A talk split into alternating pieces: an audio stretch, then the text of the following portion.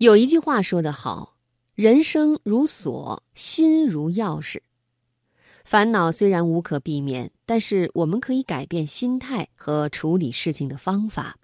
今天晚上，我想给朋友们带来这样一篇文章：遇事最有水平的三个处理方法，摘自十点读书微信公众号。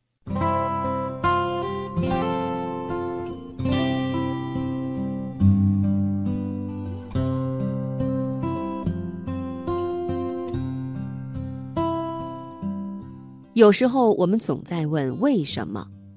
为什么披星戴月、寒窗苦读，结果还是事与愿违？为什么朝九晚十、勤恳工作，结果人财两空、身心俱疲？为什么斗志昂扬的创业，结果血本无归、负债累累？为什么满心欢喜的投入家庭、感情、婚姻？结果，你所珍视的一样样被撕碎。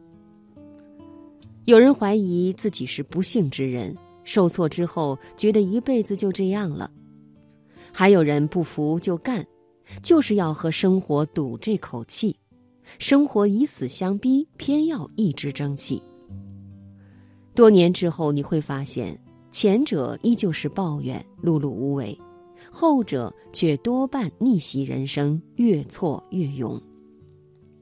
正如网上很热门的一句话：“这个世界就是这么欺软怕硬。”相信自己可以的人，可能真的会慢慢变得很好；自己都不愿意去相信自己的人，更别指望能让幸运去眷顾了。输得起的人只会输一阵子，输不起的人注定要输一辈子。从来没有什么天生幸运，只有天生励志和天生要强。没有谁的人生顺风顺水，大多数强者都是在疾风冷雨中挣扎着前进，一次次的输，一次次的开始，挣扎着挣扎着，天就一点点亮了。周国平在《只有一个人生》里面说，人应该具备两个觉悟。一是勇于从零开始，二是坦然于未完成。越是难熬的时候，越要输得起，敢于从头再来，一切都会焕然一新。越是想放弃的时候，越是要咬紧牙关，屡败屡战，坦然去完成未完成的。总以为感情可以弥补遗憾，可制造遗憾和伤人最深的，偏偏也是感情。太轻易去相信一个人，所以容易被敷衍、被欺骗；太高估和一个人的关系，结果一次次的失望、失落；太主动去维持一段感情，反而让自己变得廉价。有人说，有一种开心叫死心，在感情里有一种开心叫看得开，看开那些不把你放在眼里和心里的人。人和人是相互的，但感情却不是等价的。你要允许别人不喜欢你，不把你放在眼里的人，你别去计较；你要接受别人看不见你的好，不把你放在心里的人，你别去苦恼。笑脸给有回应的人，才能笑口常开；爱要给有反应的人，才能久处不厌。看开，有缘无分，爱而不得。遗憾千万种，有一种就是错过，错过，错过，既是错的，又是过的。有些人遇见就好，不必相伴到老。错过曾经的，不要再错过当下的人和当下的自己。余生努力活得漂亮，要么去遇见一个更好的人，要么去活成那个惊艳时光、温柔岁月的人。